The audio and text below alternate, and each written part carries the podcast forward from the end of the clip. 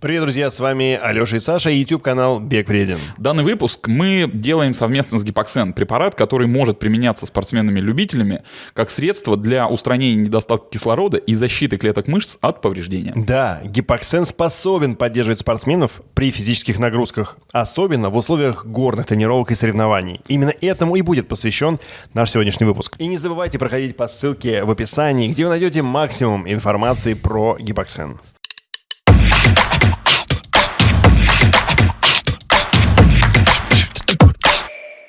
Совсем недавно мы принимали участие в горном трейле в Дагестане и летали на съемки в горы Эльбруса. И совершенно однозначно э, почувствовали на себе эффект горной болезни, когда кружится голова и возникает непреодолимое желание э, прилечь. О природе данного явления, о том, можно ли с ним эффективно бороться и о том, зачем спортсмены, профессионалы тренируются в условиях высокогорья, мы поговорили с нашим сегодняшним гостем. Кукис Илья Владимирович, кандидат медицинских наук, врач, клинический клинический фармаколог, врач-иммунолог, лауреат гранта президента Российской Федерации, член Международной ассоциации клинических фармакологов и фармацевтов. Все ребята, которые заинтересовались фармой, спорте, они всегда начинают э, свое путешествие с БЦА и с алькарнитина, да ведь? Откуда они это узнают, как вы думаете? Мы думаем, что они узнают от своих старших товарищей из упаковок всяких кукисов, опять же таки, угу. или, или, или от тренеров. Ну, тренер, да. Да, и YouTube, наверное, смотрит. YouTube. Да. И индустрия, которая спортивного питания, которая активно развивается, сейчас, наверное, стабилизировалась. И вот оттуда есть целый алгоритм, по которому человек, который никогда не занимался, приходит, он думает, что в этом счастье, что нам можно меньше тренироваться, больше есть спортпита и сразу достигнуть как минимум кандидата в мастера спорта. Так человек так устроен, что когда ему говорят, для того, чтобы стать быстрым, ловким и мастером спорта, нужно дохрена работать. Но человек всегда ищет какую-то кнопку. Короткий путь. Да, какую-то таблетку, может быть, какую-то водичку волшебную. У нас, помните, все, вот, печка, там что у нас было? Сапоги-скороходы, скатерть самобранка, блядь. Не, вообще не, работать не надо. Просто набери себе вот этих чудодейственных каких-то девайсов и живи себе припеваючи. Ну, так? самое главное щуку найти. И щуку, Она просто все желания. Да, золотая рыбка тоже годится. Как минимум, да. Вот поэтому я думаю, что вот эта вся история с этими БАДами, это же присадки какие-то, да? Или как? БАД – это биологически активные а добавки это... к пище. А это к чему?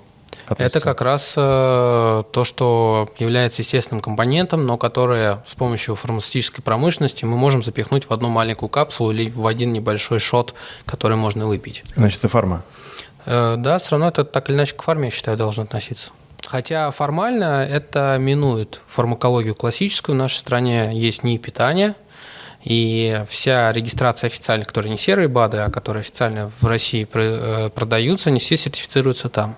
Слушай, а серый БАД это когда у тебя промокод на iHerb, да, вот это? Ну, все, что не имеет э, регистрации в России.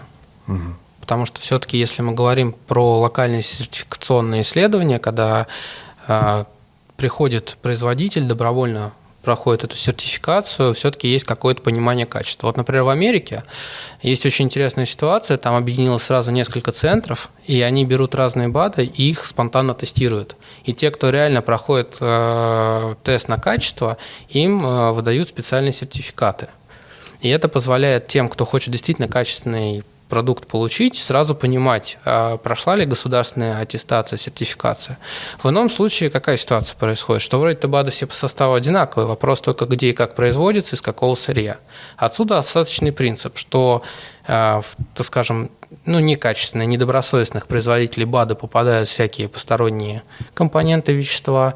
Это все может провоцировать и различные аллергические реакции, и может даже вред в организм наносить, потому что, как правило, это продукты различных химических распадов во время производства, и это могут быть и различные тяжелые металлы, и все такое. И когда ты покупаешь красивую блестящую упаковку, у тебя нет рентгеновского зрения или какого-то другого, чтобы понять, вообще что есть ли что-то вредное. Поэтому э, с точки зрения, наверное, фармакологии, я выступаю здесь больше за то, чтобы выбирать Э, те продукты, которые, во-первых, продаются э, в Европе и в Америке, потому что это значит, что э, производитель ответственно подходит к производству. Потому ну, что там он, есть FDA. И FDA, и все сопутствующие сертификаты. Что такое FDA? FDA – это надзорный орган э, в США, который как раз и регулирует качество и отсматривает это качество при допуске того или иного продукта на рынок на внутренний США. Мафия. Э, скорее всего. Ну, конечно, здесь теория заговора сейчас будет. Не будет, не, нет, ну, Нет, у не них будет. есть такой орган, у нас нету. У нас нет, у нас, у нас есть несколько, на самом деле, органов. Это не а, питание, который у нас определен а, как надзорный, у- как а, регули- регулятор, который, соответственно, дает заключение о допуске того или иного БАТ на рынок или нет. Это первое. А второе, конечно, у нас есть Роспотребнадзор, который, соответственно, должен в ходе своей деятельности выявлять те или иные проблемы. Но факт остается фактом, что никто, конечно, статистику побочек не ведет. Э, И так как БАДы все-таки достаточно сложно оценить э, в перспективе, как они помогают или не помогают, да, здесь надо помнить, что есть 40% плацебо, поэтому даже если вы будете в ряде случаев есть просто желатиновую желтую капсулу, у вас будет некий прирост. М. Это, кстати, мне знакома эта история. То есть э, Это сам, лю- люди, сам лечащие- себе придумал, да? Ну, и- лечащие орбидолом эти вирусные заболевания. Это вот ей же кому помогает. Но Ну, кто, ну, да я- кто-то, эти коронавирусы лечит с помощью имбиря. Ну, это мы же с этим сталкивались. И помогает же. Да. Есть же люди, которые говорят, да, Да, так всё действует. работает, да. Так, так же и с, с, с БЦА и с L-карнитином.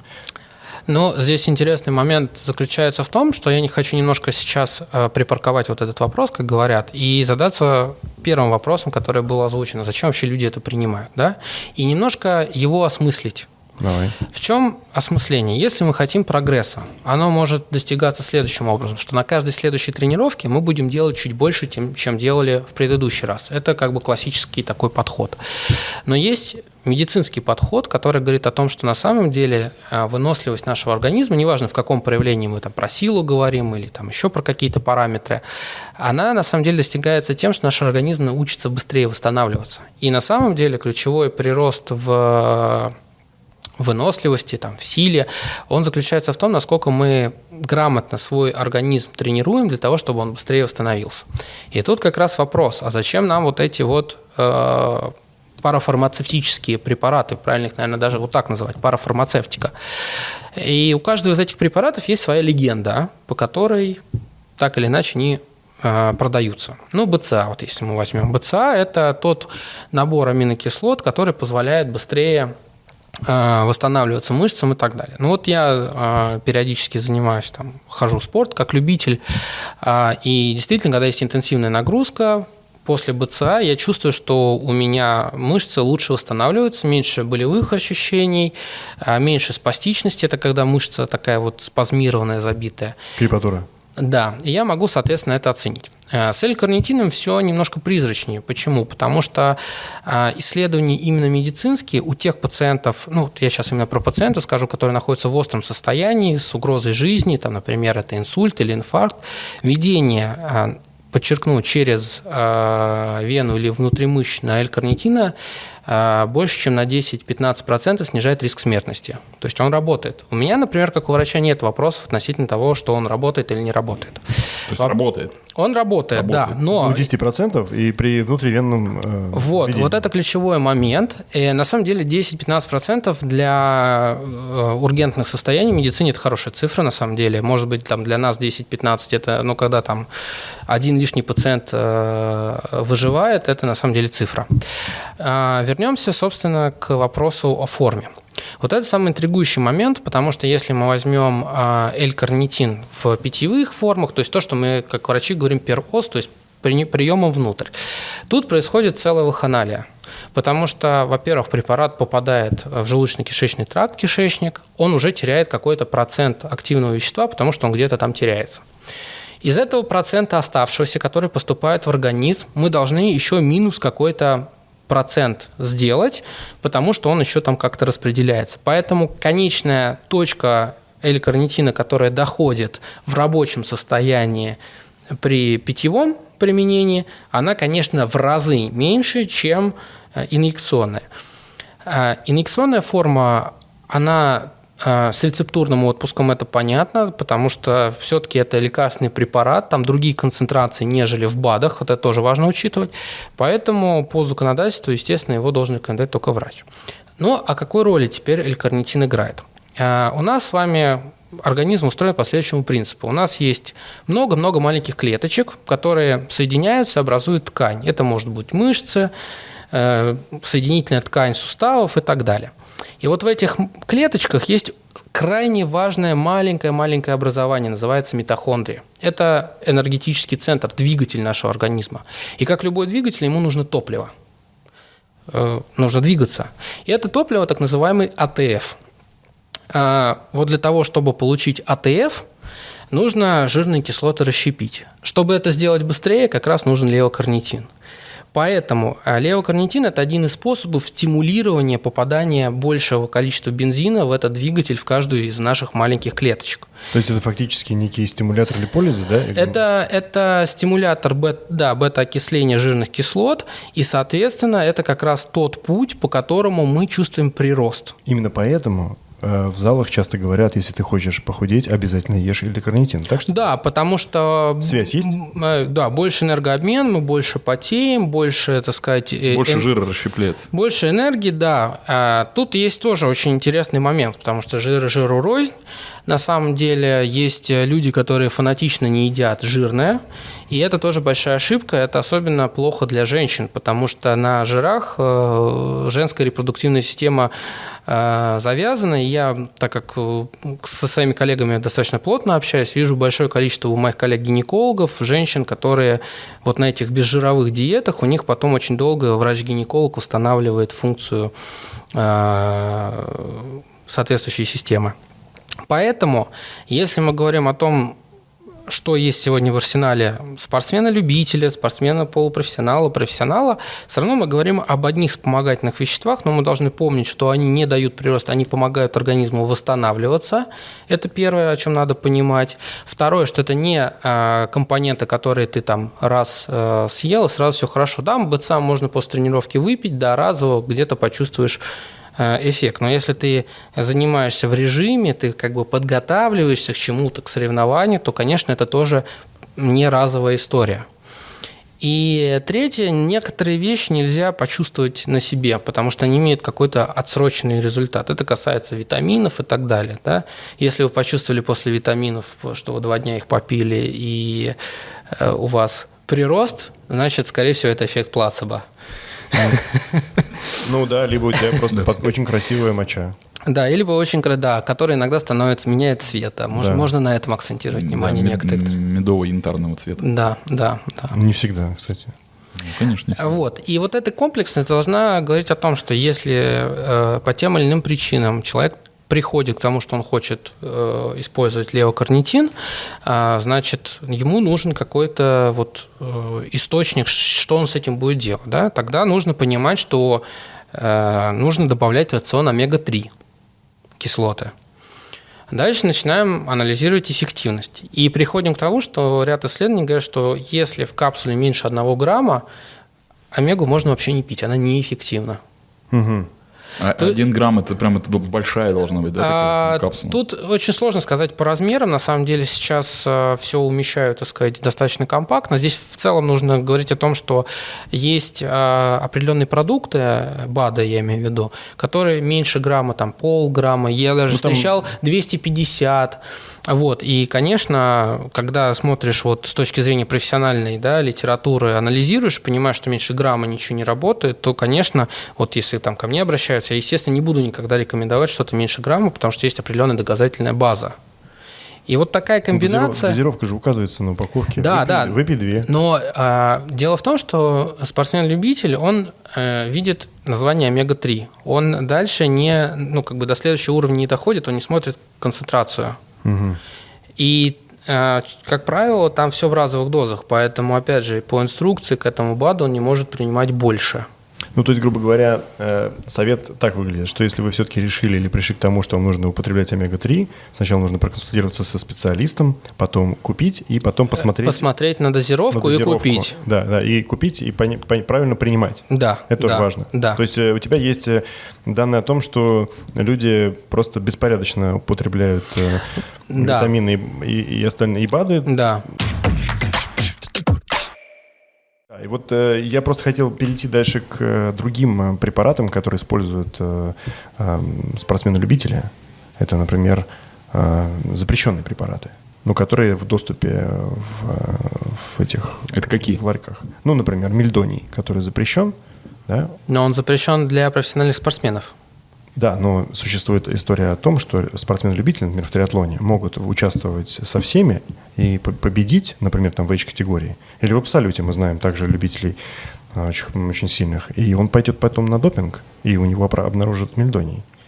И вот просто хотелось бы понять, что это за присадка в организм, да, которая что-то промывает. Я так, насколько мне известно, она повлияет на восстановление да, сердечной мышцы.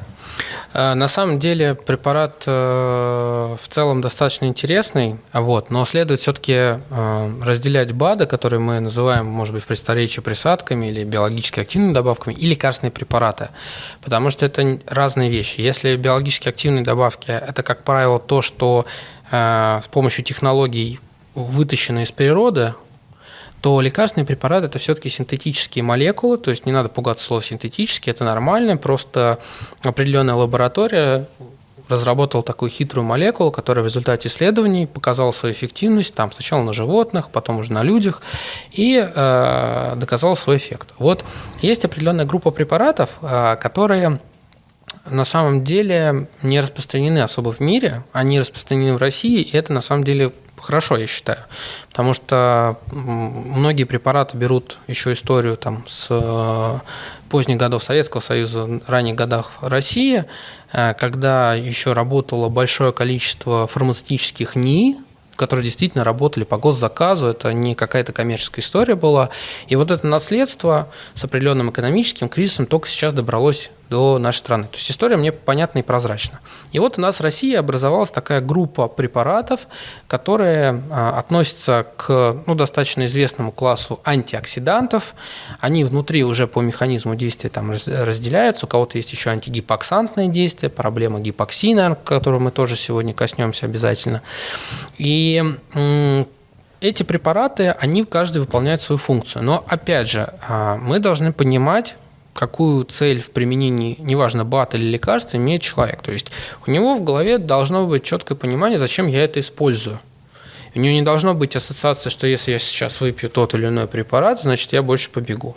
У него основная мысль должна быть в том, чтобы он максимально разгрузил свой организм, чтобы скорость восстановления была максимально короткая, а эффект от восстановления максимально большой. Скажи просто, мы сейчас говорим о скорости восстановления. Он как бы бустит а, скорость восстановления, или он просто, скажем, убирает все побочки, которые мешают нормально восстановиться организму? Вот тут вопрос. На самом, на самом деле, вот если представить проблему восстановления, мы, может быть, с такой, э, ну, не медицинской точки зрения, представим, что это какой-то маленький такой, маленькая лужица вокруг того, что нам надо что-то там тюкнуть, и все будет хорошо. На самом деле каскад э, процессов, которые связаны с восстановлением, он сравним с серьезным воспалением в организме. И совершенно четко показано, что активные физические нагрузки фактически это то же самое восстановление, которое у нас есть при заболеваниях. Просто оно быстрее э, заканчивается, потому что факт, который его провоцирует, мы перестали тренироваться, через какое-то время воспаление ушло. И поэтому очень сложно сказать, что вот, это, вот именно э, там вот эта группа на что-то конкретное действует. Каждый из этих вот препаратов внутри этой группы имеет свою функцию. Поэтому нужно совершенно четко разделять и понимать, какие препараты для чего мы принимаем. Например, тот же самый э, мельдоний, э, он, э, как мне кажется, все-таки препарат, который э, больше идет для восстановления после цикла нагрузок. А есть, другое, есть другая группа препаратов, которые, наоборот, я считаю, нужно а, применять. Но если мы сейчас не говорим про ограничения, связанные с допингом, а вообще в целом с точки зрения логики, да, есть другая группа препаратов, которая подготавливает к начинающимся циклам тренировок, нагрузок. Это какая группа? Ну, вот эта группа, которая комбинирует в себе антиоксиданты и антигипоксанты. Вот мы с Александром тут совсем недавно имели честь побывать в горах. Причем два раза. Один раз мы были на Эльбрусе, на высоте 4800, по-моему, да? Да, здрасте, 4800, загнул. 4800 это уже прям... 4000. Ну, там 4, наверное, даже. 4, самая верхняя точка подъемника 4000. Да, Нет, и мы а еще, мы чуть, еще выше еще чуть-чуть повыше поднялись. Повыше Но до это- 4700, наверное. Вот я ему я и говорю, что... Ну, мы- скорее всего, мы были на 4300, потому что мы там поднялись метров, я думаю, 200, может быть, 300. Ну, то есть... короче, это- Ну-ка вытащи. Нет, ну суть не в этом. Суть в том, что мы были выше 4000 метров над уровнем Точно, моря. выше- выше и 4000. там прямо четкое было ощущение, что ты находишься в колоколе, по которому однажды ударили сильно. То есть вот э, я начинал бежать куда-то, причем даже вниз, э, падал, и у меня началось просто жуткие карусели. То есть мы не могли выполнять р- Да, работу. Да, но при этом а, вот у Лехи как-то это проявлялось сильнее, нежели у меня. Ну, просто там э, даже э, мы были, значит, сначала на Эльбрусе, потом э, бегали по горам в Дагестане. Э, Там высота, конечно, была меньше, но вот это ощущение, там Леха говорит, э, там, у меня кружится голова, хочется прилечь, там, знаешь, вот вроде Ну вот- э, такие вот... э, как, вот мы были в Дагестане, мы... Классическая горная болезнь, наверное, да, это правильно? Ну, ну нет, это не болезнь. Это не- Это горная болезнь. Да нет, это не болезнь, ну что? Да. Да у меня... У меня А ну, я, а я вроде как-то нормально. Ну, то есть у меня не было такого. Я чувствую, что ну, явно не, не такое же непривычное состояние. Явно что-то что происходит, но не, но не то, чтобы прям вот ужас, ужас, ужас. Да, но в то же самое время мы когда приехали, вот в Дагестане было, мы приехали, поставили палатку, и врач хотел сказать, ну, главный там по горе говорит, не ложись только, не ложись, говорит. Ну, не встанешь. Я такой, ха-ха-ха. Лег, еле встал. Ну, прям такая жуть была непонятная, прям кру- кружилась голова. А утром мы проснулись, и все нормально, я прям как в метро. Ну, все прошло. Мы же бежали. Ну, это такое ощущение, что как бы как будто бы ты акклиматизировался, Да. как будто бы привык к этому состоянию. Да. Хотя мы были там... На грани от отека мозга, да? Это одно из проявлений горных болезней, может быть. Скорее всего. Ну, финальная стадия, видимо, уже. Да, в чем природа вот этого явления? Почему так происходит с человеком, что вот все это проявляется в, такой, в таком виде, в такой форме? Причем нет же ощущения, что ты не, не надышишься, дышишь нормально, кислорода хватает вроде. Но все-таки небольшую я ремарку ставлю относительно терминологии, чтобы никого не запутать. Существует термин «острая горная болезнь», э, acute mountain sickness, которая в э, зарубежной литературе встречается. А, Это все, что связано с проявлениями головокружения, а, тяжестью дыхания, одышкой, проблемой со сном, потому что многие отмечают о том, что они не могут выспаться или у них беспокойный сон. И дальше уже э, возникают более сложные проблемы. Это первый отек легких и отек мозга. А, Существуют методы, на самом деле, диагностики. Это простая шкала. Ты отвечаешь на вопросы, ставишь баллы, которые ты считаешь э, соответствуют данному ответу, и считаешь общий балл. И тут, соответственно, строишь определенный прогноз и как бы это учитываешь. А, В чем природа этого? А, Дело в том, что здесь несколько компонентов. Здесь не только вопрос меньшего содержания кислорода в горном воздухе, но и изменение давления. И тут в целом следует еще один важный момент сказать, что такое все-таки высокогорье. Вообще принято считать в России и в мире интервал от 2 до 2,5 тысяч метров уже можно считать начальным этапом высокогорья. Если посмотреть на то, как тренируются те же самые альпинисты перед восхождением, они обязательно проводят ночь на двух тысячах. Ну, казалось бы, что там разница? До тысячи, две тысячи. На самом деле это для организма уже большая разница. А, Интересен тот факт, что тренированные спортсмены могут хуже переносить высокогорье. И парадокс нашего организма заключается в том, что у спортсменов более тренированный организм, и он а, не замечает вот этой разницы, пока она не накапливается до определенной точки. А, Вот существует такой феномен, что те, кто много тренируется, хорошо тренируются, они могут сложнее переносить пребывание в горах, нежели те, кто могут ходить три раза после офиса в фитнес и к третьему дню акклиматизации чувствовать себя лучше, чем спортсмены, которые этим хорошо занимаются. Этим все, это все объясняет, почему мне было плохо, а тебе а, было да. хорошо. Ну, я, кстати, еще вот э, Илья сказал по поводу сна, э, тоже помню. Я не спал вообще. Леха вообще не спал. Это я, как я раз просто, я выспался идеально, спал там, знаешь, типа 8 часов такой прям просто обалденно себя А я 2 часа и что-то, и все, и ни да, в одном да, глазу. Да. Но зато нормально. Потом, когда мы работали там в гору, все было окей. Типа проблем не было. Да. Но, а... но вот ты сказал, извините, я просто я не стал тебя перебивать, ты говоришь, отвечаешь на вопросы, потом баллы считаешь, понимаешь, на какой-то стадии горной болезни.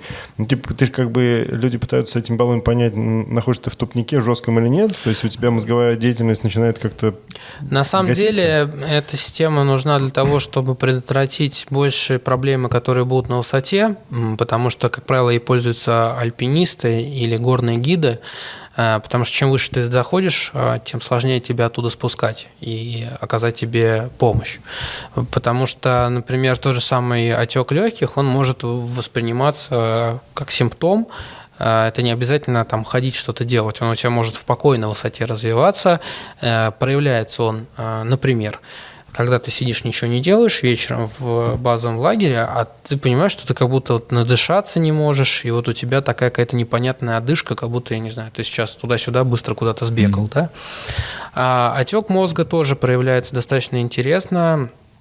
А, он может проявляться, во-первых, нарушением когнитивных функций, когда ты не, ну, видишь, что человек не совсем адекватен, он а, переоценивает свои силы иногда, иногда очень сложно до него достучаться, ты не видишь от него обратной реакции, или как э, в тормозящем компьютере, да, ты ответил, и потом вот он такими лагами, кадрами, да, пытается вернуться к твоему разговору. Но еще очень интересный симптом э, отека мозга – это когда ты идешь, и э, эффект походки, я его называю эффект походки в темноте. Но вот я думаю, что многие Э, чтобы не разбудить дома близких, идут и, чтобы не упасть, пытаются нащупать пол. И если они забывают про какой-нибудь порожек или выступ, они на какое-то время э, теряют равновесие и проваливаются вот в эту разницу, да, и получается вот такой вот падающий эффект. И вот это тоже один из признаков э, отека мозга, когда человек делает шаг, он видит, куда он делает шаг, но из-за задержки реакции э, мозг не отвечает, нога, то есть э, связь с ногой вот с этим лагом идет, и он, у него ощущение, что как будто проваливается каждый раз. Ну, прям как это реклама Теле2 интернета, да? Я, я понял э, вот эту фишку, как, как будто бы, я не знаю, оптический обман, да? Да, да, да, да. Как будто ты, думаешь, ты что... у тебя мозг считает одно расстояние, да, а конечность у тебя другое. идет в другое расстояние, да. Обалдеть. Вот. И, и на самом деле интересная история заключается в том, что, опять же, если просто говорить о механизмах, механизмах, то, по сути, механизмы во многом похожи на, на обычное воспаление, которое мы испытываем при различных заболеваниях. То есть все э, компоненты нашего организма задействуются примерно по такому же принципу.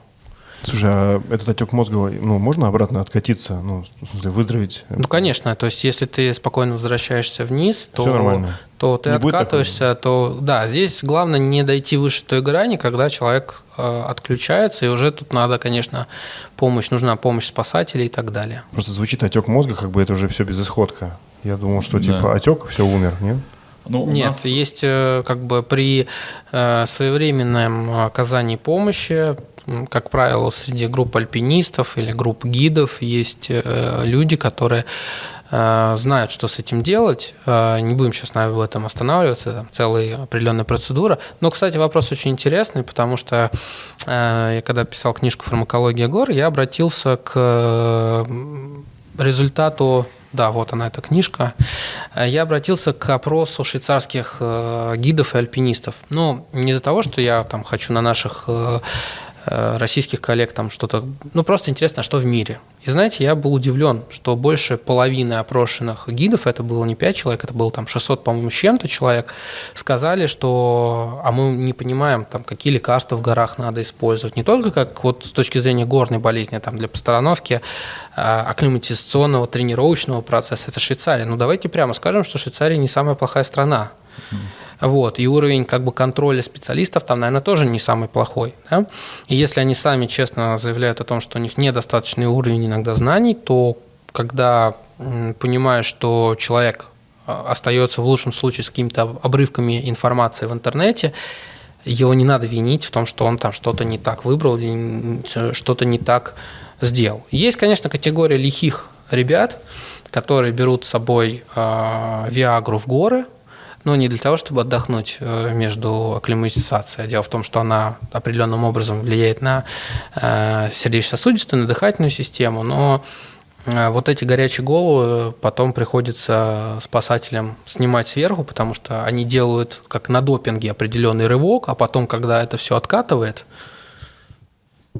то так, так, так. То накрывает. Есть на, на Виагре можно штурмовать Эльбрус? Ну, не знаю, насколько далеко. Почему не взяли? Слушай, а... Хотя вот почему Барзаковский носил, носился там без остановки, а мы с тобой там... Как... вообще там как электровеник. Слушайте, да. ну может быть э, вопрос в правильной процессе акклиматизации на самом деле стоит. А может быть Вот он... это ключевой вопрос. Вот смотри, тут еще, э, возвращаясь там, может быть, на полшага назад, то, о чем ты говорил, что Юра же очень э, тренированный человек, и он там всю свою жизнь практически сознательную проводил там на сборах в высокогорье, и поэтому, может быть, вот эти два дня, которые мы там провели, он даже особо и не почувствовал ему вообще. Ну, смотрите, тут на самом деле хитрость в чем заключается, что есть, скажем так, не существует прям универсального алгоритма, есть определенная закономерность, как надо себя вести с точки зрения гор, да, при пребывании там. А, есть определенный алгоритм а, того, что ты первую ночь ночуешь на двух тысячах, потом начинаешь потихоньку возвращаться, э, подниматься вверх и э, опять ночевать ниже. И вот так вот по цепочке, по цепочке у тебя начинает перестраиваться организм. Для него это не стресс, когда его там бросили, э, и он там бедный что есть, насколько он, там сказать, тренирован, он пытается компенсироваться. Потому что же это вопрос не только того, как успешно вы завершите гонку, на самом деле вопрос, какой ущерб потом получит организм, потому что это все не, бес, не бесследно проходит, это все влияет там и на почки, э, потому что много всяких продуктов вот этих токсических начинает образовываться, да, из-за перенагрузки на организм. Это мозг страдает тоже определенным образом. Есть ли какой-то способ или рецепт э, вот, понизить уровень э, вот, этого, вот этой горной болезни при вот когда ты первый раз приезжаешь, чтобы Леха там ну, не болела голова, не кружилась, там, не хотелось прилечь, а ну, чувствовал себя не за а, себя беспокоюсь, за друга. За друга всегда надо беспокоиться. Мелиса, да? Мелиса, облепиха, да? Э, корень сабисы. Да. Ну. И, и, в принципе, он тебе потом в конце расскажет, как все было. Да, ну вот этот эффект можно как-то убрать э, а, неприятный? Смотрите, первое на самом... обречен? Э, нет, э, первый эффект должен заключаться в том, чтобы постепенно приезжать в горы и задавать себе определенное время ну, на вот акклиматизацию. Вот уже приехали, все, вот прям вот у нас наш, наш вариант. Да. да, мы должны были на выходных быть там. То есть вот мы да. должны были приехать, на следующее утро подняться вот на эту 4, там, 200, 400, мы там потом поймем, как, сколько это было, но неважно, выше 4000, там пробыть, сколько мы там... Ну, полдня. Полдня, и потом вниз спуститься, все.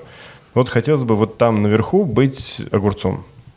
Но э, именно с точки зрения тренировки организма, если упущено время и по факту оказался там, то за счет именно тренировки самого организма нет.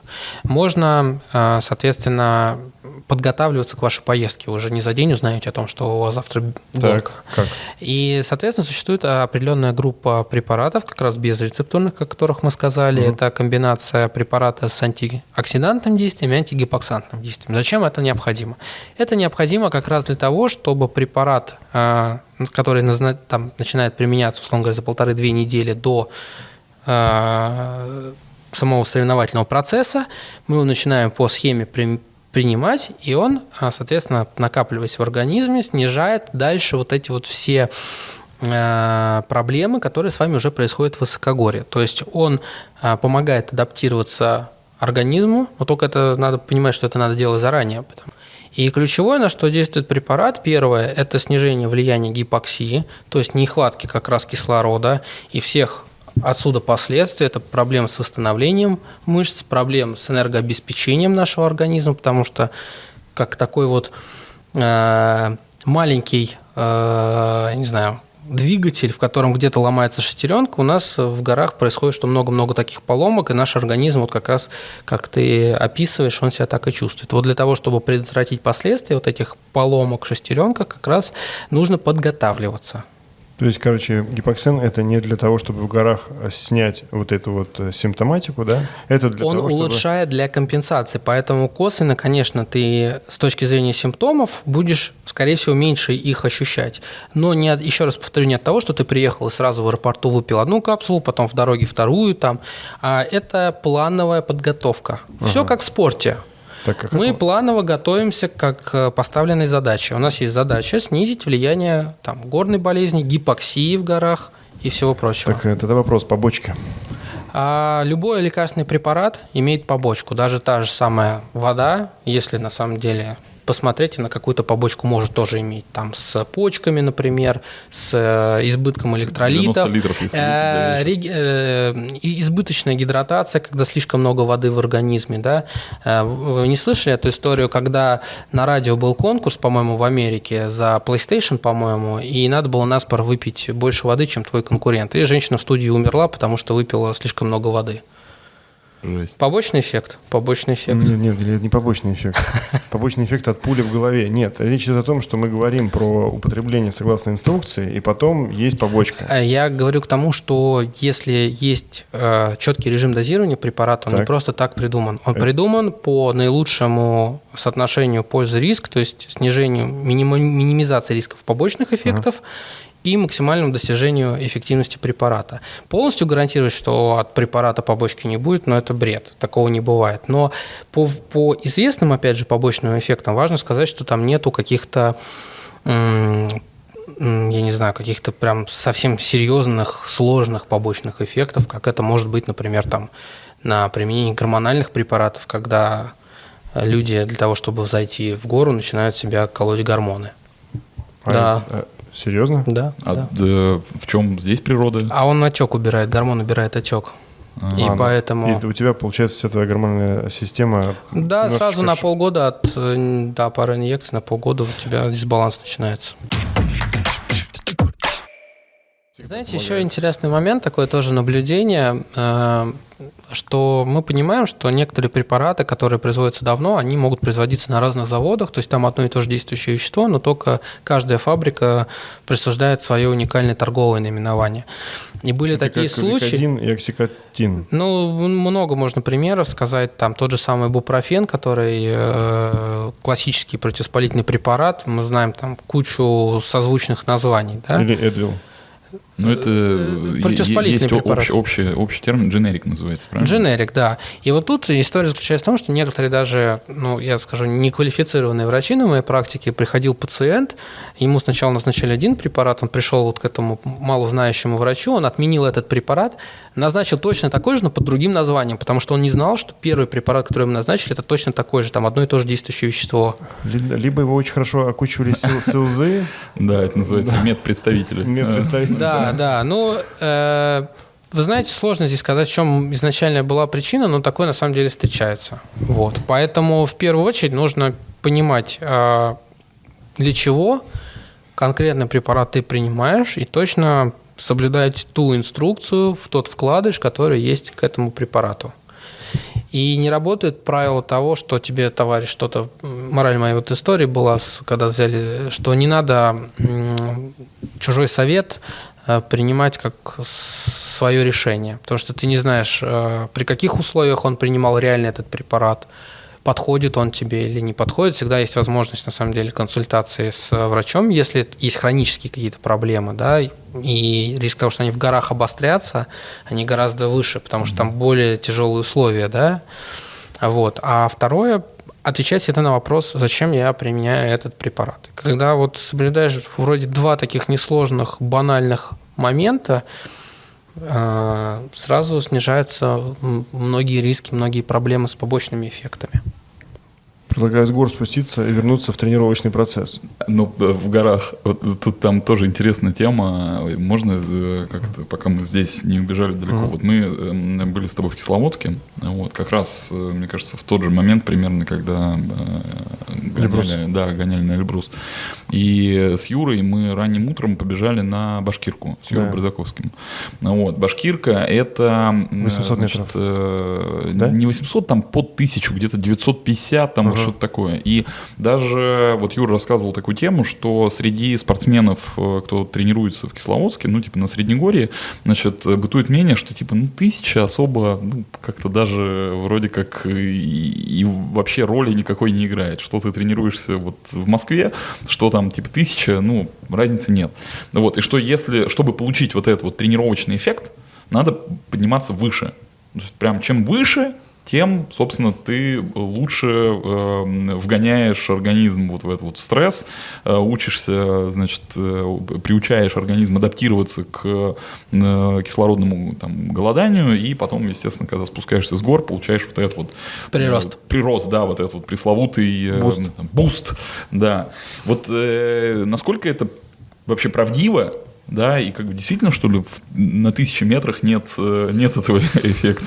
Ну, э, как я уже сказал, что по многим исследованиям установлено, что все-таки наиболее эффективная высота начинается с двух-двух с половиной тысяч метров. С двух-двух с половиной? Тысяч метров. Это высокогорье. Это уже высокогорье. С, это, с этого момента, да, у нас а, начинается изменение парциального содержания кислорода, изменение давления, что, соответственно, активирует вот этот вот boost в организме что-то сделать. Но тут теперь начинается очень интересный момент. А, Все, опять же, зависит от того, какую задачу ты ставишь. А, если а, ты альпинист, то твоя задача каждый день работать, ну, если не на максимуме, то там условно говоря, на 80%. Потому что твоя ключевая задача, условно говоря, там, к десятому дню восхождения, ну, от, от маршрута, конечно, это может меняться, но, условно говоря, к десятому дню восхождения тебе нужно выйти на пик, чтобы у тебя организм был максимально собран. Что с тобой происходит после этого? Ты спускаешься вниз, и у тебя вот такое вот происходит падение по выносливости. Если ты э, занимаешься э, в горах для того, чтобы повысить свой тонус, выносливость, тебе никогда нельзя выходить на пик. Тебе никогда в высокогорье нельзя загонять свой организм. Мы сейчас говорим про уже про цикликов, да, правильно? Про да, спорт, бег, да. пробег. И поэтому у них должны быть э, как мои коллеги совершенно справедливо замечают, это, кстати говоря, в книжке тоже описано, режимы тренировок в горах для тех или иных групп спортсменов, а, для них нельзя выходить ни в коем случае на пик, потому что когда они спустятся, у них будет тот же эффект, что у альпинистов резкий спад, и вместо того, чтобы почувствовать себе мощь, силу, они будут э, чувствовать себя ну, не в своей тарелке, потому что они будут понимать, что у них не хватает э, вот той базы. Еще важным еще один момент тоже учитывать. Если мы говорим про работу организма, совершенно четко установлено, что потребление э, энергии, ну, кто-то говорит там в два раза больше, чем если заниматься на равнине. И тут происходит тоже интересный такой э, дисбаланс. Ну, наверное, опытные спортсмены прекрасно знают, о чем сейчас я скажу, но для любителей бега в том числе надо на этом внимание, считаю, акцентировать. В том, что э, необходимо соблюдать определенный, во-первых, режим питья, это первое. А есть определенная формула а, по расчету необходимого количества жидкости. А, второе – это делать упор на углеводы, потому что расход глюкозы в горах, в горах, как я уже сказал, несколько раз выше. И проблема заключается в том, что, опять же, то, что я своими глазами увидел, все берут с собой батончики, ну, потому что они легкие, их можно куда угодно засунуть, когда угодно достать, съесть и так далее. Но все берут протеиновые батончики. Не, не, у нас... Э, не, нет, я, я не говорю сейчас э, про конкретно там вас, а вообще в целом говорю то, что я видел у людей. Я, а. не, знаю, я, не, я не знаю, как бы, насколько они грамотны, я просто сейчас э, наверное, хочу натолкнуть на то, чтобы не совершать ошибок. Так. И здесь надо больше делать упор именно на углеводы, чтобы вот то необходимое расход депо, который естественным образом в горах еще сильнее происходит, просто mm-hmm. поддерживать и не вводить свой организм в состояние дополнительного стресса. Ну, просто протеиновые, это, знаешь, как бы... Я согласен с Лехой, то, что у нас аудитория, 100% они, ну, ребята понимают, в чем разница между там, протеиновым батончиком и энергетическим, и, там, энергетическим да, который преимущественно... Нет, это, это круто. Я не хочу да. ни в коем случае вашу аудиторию там обидеть, просто понятно, да. а, у меня было большое как бы удивление, впечатление, когда там идет э, человек, э, он пыхтит и из последних сил ест этот большой протеиновый батончик. Я, я, я хотел сказать другое, что в, вот если в, общей массе взять людей, которые там, может быть, не особо разбираются в спортивном питании, ну как батончик, батончик, они Какая все, разница все спортивные. Главное, что вкусно было. Да, и, орехи. Вкусно, да, и орехи, да. да. Вот, поэтому здесь я очень, очень могу хорошо себе представить эту картину. Типа зашел, о, действительно, батончик, фигак, там ну, да. пошел. А вот, кстати, если сейчас, эм, скажем так, мне в голову сразу пришла мысль, я об этом не задумывался, ты сейчас помог. Э, если на высокогорье во время тренировок. Тебе нужно больше потреблять углеводов, да, то не получится так, что спускаясь вниз и бегать. Начнешь есть по той же самой схеме, а это уже будет ну, метеоризм и добрый вечер. Слушайте, ну пищевое поведение у каждого свое. Здесь э, надо исходить из тех энергозатрат, которые происходят, да, как бы, ну, я себя далеко там э, не назову спортсменом, хотя там игры занимаюсь, но я, например, когда бегаю там где-то или там занимаюсь, или был в высокогорье, я ходил с кардиодатчиком, он помогает рассчитывать Э, калории, которые ты теряешь, да, исходя из ЧСС и дистанции, которые ты прошел, это все, конечно, условно, понятное дело, но я примерно прикидывал, через какое время, на каком калораже мне там съесть э, сладкий батончик. Угу.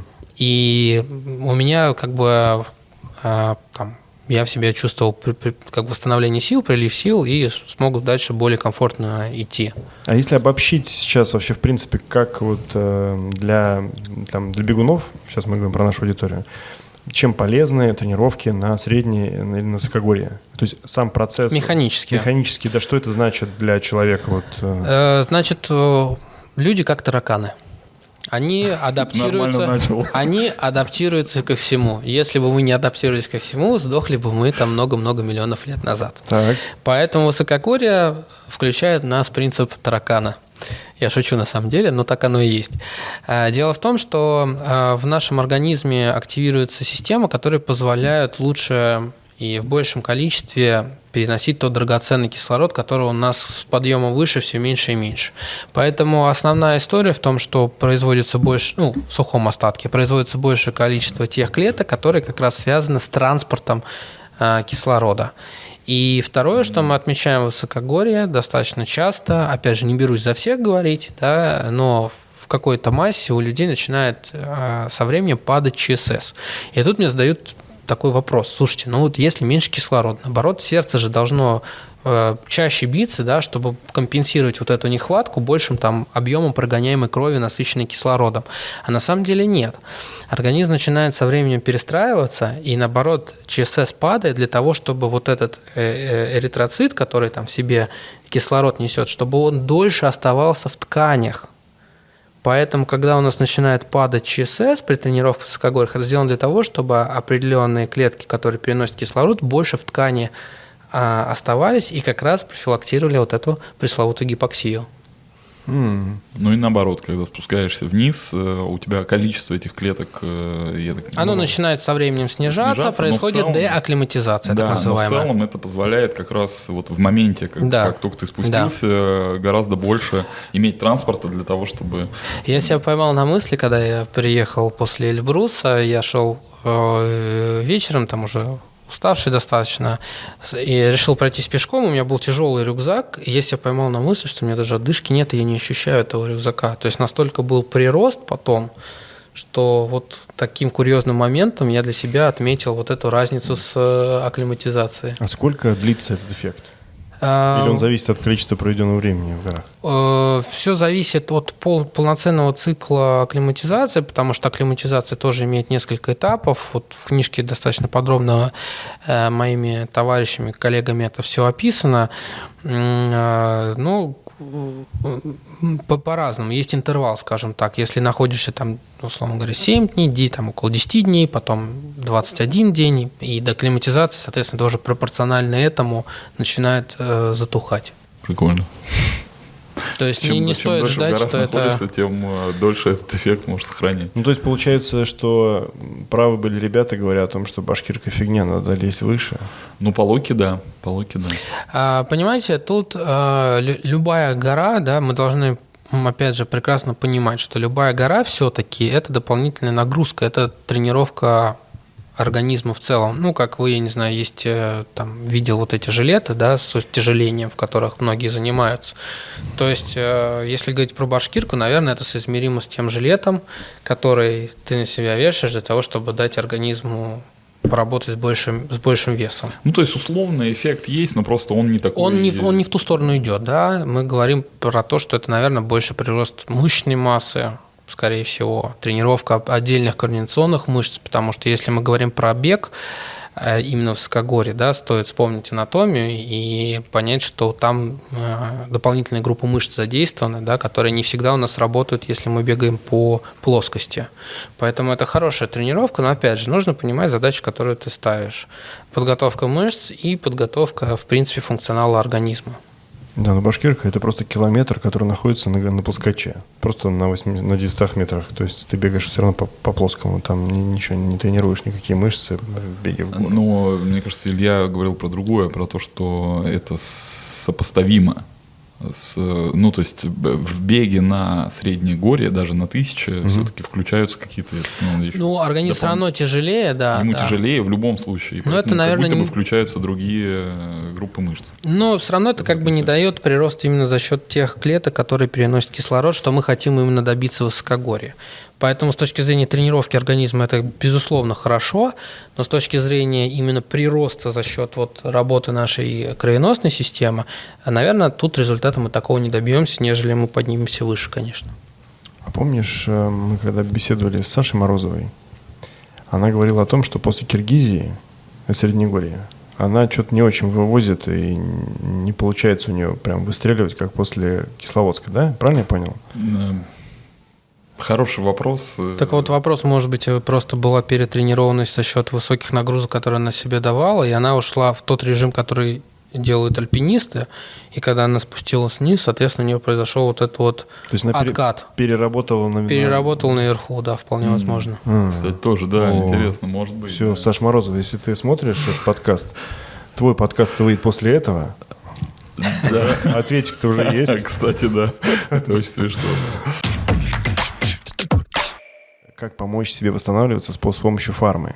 Ну, это есть любители, прям целое, как бы целое семейство любителей спортсменов, которые, ну, любят испытывать э, свой организм и помогать ему каким-нибудь там, не знаю, витаминками, коктейлями. Я вот, например, знаю людей, которые вызывают специальных врачей, медбратьев, которые приезжают с капельницы, им ставят какой-то как коктейль после Что, там, серьезно? Даже такое точно, да, конечно. Да ладно?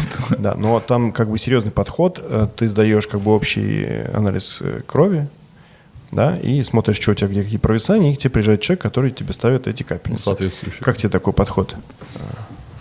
Ты знаешь, я, наверное, отвечу здесь все-таки с позиции как надо, и что доступно. Я не буду сейчас э, давать примеры, которые там как надо, но ты их нигде не найдешь. Да? Первое, это все-таки это э, контроль физического состояния. И он вполне понятен, он вполне доступен. Спироэргометрия, который... Что? Спироэргометрия – это система, беговая дорожка э, с двумя компонентами. Первое – это кислородная маска, которая оценивает то, как у тебя усваивается кислород. И, и второе, что вот очень так. важно, это как третий дополнительный mm. фактор. И второе – это обязательно гирлянда ЭКГ. Что мы можем понять по результатам этого теста? Это не такая уж дорогая процедура, особенно если кто-то занимается. Ну, я считаю, что в себя вкладывать всегда нужно, особенно когда мы говорим про здоровье.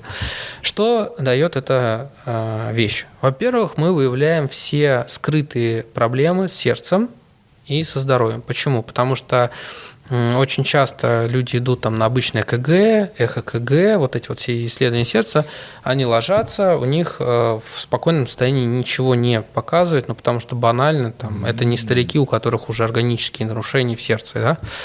А нагрузка показывает проблемы, которые возникают, в том числе есть еще, да, забыл сказать, что еще одеваются манжеты давления, и те, у кого склонны к гипертонии, то есть к повышенному давлению, они тоже отсекаются, и они э, тоже контролируются. Это базовый принцип, по которому можно делать точку отсчета вашего состояния. Даже если вы, там, условно говоря, не вывозите на хорошие какие-то показатели переключения э, аэроба в анаэроб, все равно вы исключаете с высокой степенью достоверности риски проблем. Дальше вы можете двигаться на следующий этап. Следующий этап – это общий скрининг. А здесь все зависит от вовлеченности человека, от э, его желания, финансовых, конечно, возможностей. Это два этапа. То, что я называю базовое, это э, исследования биохимических показателей крови, которые оценивают, как в настоящий момент у них работает та или иная система. Печень, почки, поджелудочная и так далее. Э, достаточно информативно, опять же, мы отсекаем все негативные моменты. Третье, то, что ну, я бы назвал, наверное, более улучшенный скрининг тест своего организма. Да? Это, конечно же, лактат, про что мы сказали. Почему?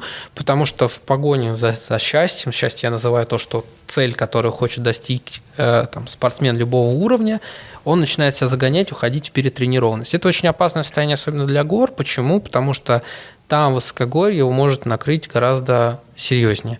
И основной принцип – это по лактату можно, в принципе, определить, есть ли какие-то там проблемы или предвестники того, что в горах вот эта перетренированность играет в обратную сторону. По лактату, в смысле, мы смотрим, как он э, утилизируется? У, уровень его, уровень, насколько он а. высокий в организме, потому что по нему спортивный врач может достаточно многое сказать.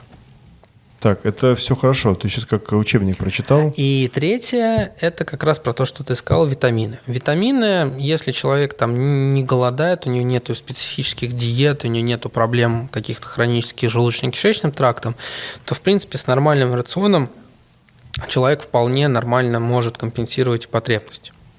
Тем не менее, можно применять э, отдельные курсы э, поливитаминов – но без фанатизма. Не надо, э, условно говоря, вместо, вот если написано одна капсула, да, опять же, к чему мы возвращаемся, не mm-hmm. нужно две. Потому что больше, чем организм может воспринять, витаминов он э, больше не воспримет. Все остальное лишнее выйдет с мочой, но это определенный тоже стресс для организма. Да? Слушай, а извини, я, может быть, сейчас немножко отвлеку. Ты сказал про поливитамины. А это, это фактически открытие Лайнуса Полинга, которое в последнее время очень сильно критикуется, и уже существуют некие альтернативные мнения по поводу работы поливитаминов. Ты как к этому относишься? Ну, есть определенные поливитамины. Я имею в виду, никогда у нас э, в одной банке намешано все, что вот вообще мы нашли, да, там mm-hmm. вся таблица Менделеева условно. Нет, это именно комплекс витаминов, где витамины подобраны и сбалансированы, да. Mm-hmm. Вот э, сейчас, например, там европейские э, витамины, которые я вижу, они не просто, за, не просто витамины, туда добавлены определенная группа аминокислот, про что вот мы тоже вначале говорили. То есть это более такие продуманные, более современные комплексы. Если на витрине посмотреть, они стоят, да, дороже.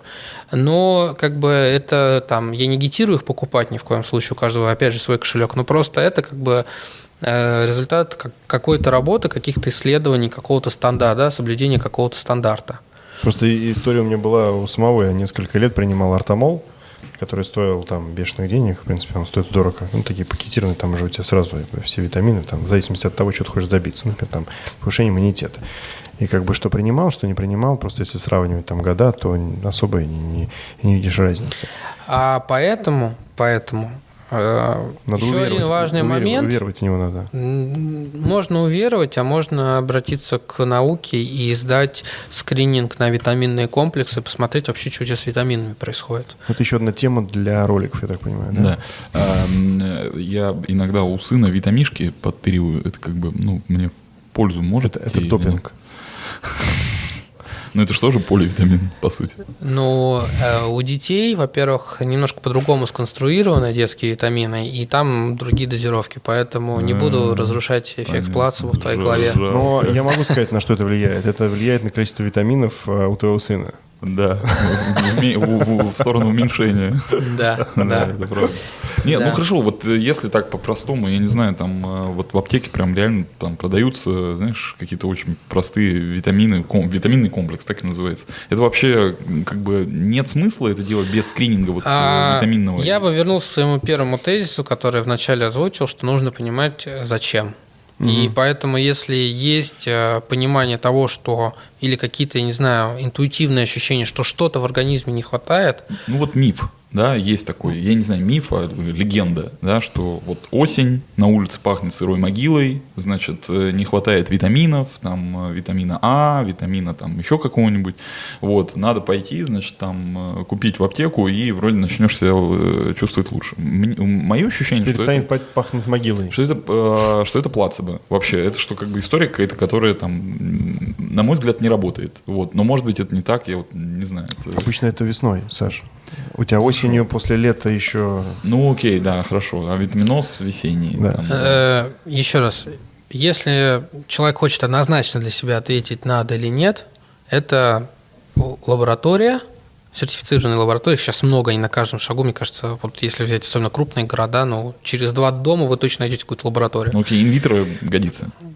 Да, это может быть банальная коммерческая лаборатория, и сдать там у них уже есть готовые панели. И просто посмотреть, даже а, не будучи, условно говоря, специалистом, там, а, посмотреть, насколько показатели находятся либо на нижней границе, либо на верхней границе. Потому что все, э, тоже правильно поймите, все гонятся за идеалом, а что бывает, когда ты перепрыгиваешь этот идеал? То есть те же самые витамины, когда они там накапливаются, или э, микроэлементы, магний, железо, калий. Магний, калий при избытке вызывает нарушение функции сердца, да, он... Ну и плюс у тебя получается медвежья болезнь, ты как птичка. Ну, вообще много есть отрицательных моментов, поэтому, опять же, нужно, если, если ты хочешь э, улучшить свой организм, это не разово я встал с дивана, там, как это, помните, раньше было шоу «Встань и иди». Вот ты встал, пошел, сделал какое-то действие, купил в аптеке витамин, и все, ты обратно сел на диван и чувствуешь, вот оно, Поэтому... Слушай, ну я уже задавал этот вопрос, задам еще раз. Давай. Просто мы так много всего прослушали про витамины и про восстановление. Есть ли какие-нибудь э, э, препараты, которыми можно, ну, которые в доступе, которыми можно ускорить восстановление или, например, дать boost себе для того, чтобы быстрее бежать, приседать, там, не знаю, плыть? Есть что-нибудь такое? Есть ли та таблетка, которая поможет стать любителем? Одной нет. Есть комплекс. Какой? А, комплекс э, антиоксидантов и, и антигипоксантов, про которые мы сегодня сказали, да, который должен приниматься курсами раз, и э, сопутствующие препараты по необходимости. Это может быть тот же самый леокарнитин, но в комбинации обязательно с омега-3, которая должна быть не меньше грамма, и опять же, это должны быть курсовые приемы. Я знаю, много скептиков есть относительно элькарнитина, но мы не будем сейчас опять пересказывать то, что было в начале. Да? У меня нет сомнений, что препарат работает. Может быть, он менее эффективен там, и не так быстро видишь эффект, как при введении из но Сомнений нет, он работает. Это показали множество исследований. Ну, то есть, грубо говоря, если мы сейчас воспользуемся твоим советом, точнее как, это, давай не будем называть это советом, а то сейчас, правда, все это будут делать. Значит, антиоксиданты, э, вот это антигипоксанты, потом что-то омега-3 принимается вместе, и помимо всего прочего ты еще и тренируешься правильно, то ты прям начнешь реально ну, чувствовать организм, организм будет более комфортно восстанавливаться. Это ключевая задача. Угу.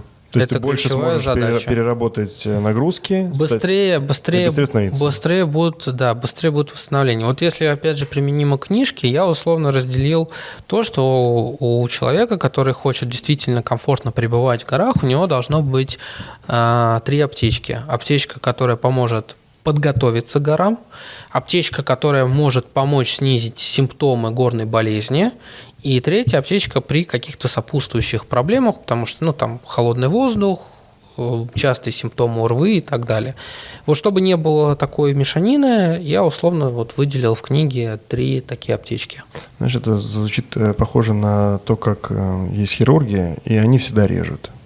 А у нас да. фармаколог таблетки. Да, таблетки. таблетки. То есть ни подорожник, два ни масло, ни масло расторопшее, там что-то еще, там, не, там укроп не ешь, да, вот прям... На самом деле фармакология с этих экстрактов-то и вышла, если посмотреть историю аспирин, как он был получен, он из коры был получен дерево, просто через какое-то время, когда научились а, уже химически получать это соединение, не нужно было, ну я условно там пошучу, там выдавливать эту кару, да. Поэтому это дань технологиями, технологий, но на самом деле все это действительно, кроме шуток, зарождалось от э, трав, от снадобий, от большого опыта человечества. Просто сегодня мы можем что-то выбрать и главное осознанно понимать, зачем мы это выбираем. То есть есть какое-то ощущение, что вот понимание того, что это нужно делать осознанно, у многих отсутствует. А, ну, у меня оно точно я, отсутствует. Я, я, я не могу скажу, сказать, что оно отсутствует, что это проблема людей. Я считаю, что это э, глобальная проблема того, что меньше внимания мы уделяем тем важным аспектам здоровья, которые на самом деле есть. Во многом, наверное, это там какая-то глобальная проблема реклама. Вот опять же тех же самых гидов вспомнить профессиональных. Ну как э, люди, да, профессионально занимаешься в хорошей европейской стране с высоким уровнем жизни, больше половины оценивают, что э, себя, да, как не до конца понимающие в выборе лекарственных средств. Это, соответственно, не только, наверное, их проблема, а проблема в целом выбора информации, получения той информации, которая может быть достоверной, на которой нужно операции и формировать мнение о том, что так, мне надо понять, а зачем, то есть научиться думать, а зачем мне вот этот препарат, а какую я задачу хочу решить. А дань моде, потому что у меня все в спортивном клубе это пьют, и я вижу, да, когда все стоят у кулера, да, и вот это вот как чай в, в поезде дальнего следования, да, около, напротив борт, этой самой вагона вожатой, да, заваривают этот чай. И все вот стоят ритуалом в, в цепочку и порошочки эти смешивают. А, это тоже дань моды, да, но человек все равно должен, наверное, понимать, а зачем я это делаю, что я хочу. И вот сегодня, мне кажется, мы как раз обсудили, а, какой он вопрос должен стараться в голове ставить, отвечать, стараться отвечать на этот вопрос. И тогда будет результат в любом случае. Любое действие всегда находит отклик в этом мире. Ну, я на самом деле вот в последнее время достаточно уже продолжительно понимаю, что когда речь идет о здоровье, лучше сходить все-таки к специалисту, чем гуглить. Это сто процентов. Главное, чтобы у вашего врача на приеме не было друга доктора Гугла. Ну нет, ну, который сразу фофа. Послушай, ну в любом случае даже тот путь, который ты сделаешь, оторвав жопу от дивана, ну, пойдя к врачу, это уже тебя, ну скажем, ты несколько раз перед ну, подумаешь, да. потому что вот ты говоришь, э, что, скажем, там до сегодняшнего момента ты не задумывался. Для меня принять таблетку вообще в целом это уже какое-то событие. То есть для меня даже вот у меня там КЗМА есть, вот то, что я пью там магний, цинк, B5, э, по-моему, да, он называется этот, э, то, что позволяет восстанов... ну, восстанавливаться. B6. B6, пардон. Угу. Да, даже ее, я ее ем и думаю, господи, что это я делаю? Ну, хотя, в принципе, пропить курс иногда очень даже полезно. Ну, по крайней мере, по физическому состоянию. Ты же не будешь меня критиковать? Нет, я не буду критиковать, потому что ты это делаешь осознанно. Конечно. И понимаешь, как бы какие ты задачи ставишь. Сто процентов. Ну, погуглил перед тем, как принять, я так понял. Не, нет, давно уже этим занимаюсь, на самом деле. Гугление? Нет, я же сказал, я не гуглю. А. Я с врачом консультировался а, окей, по поводу магния. Кейс closed. Да. Все понятно, вопросов нет. И это, на самом деле, ну, это прям видно по состоянию, тем более сейчас еще есть ВУП, который позволяет оценивать на то, как эта история работает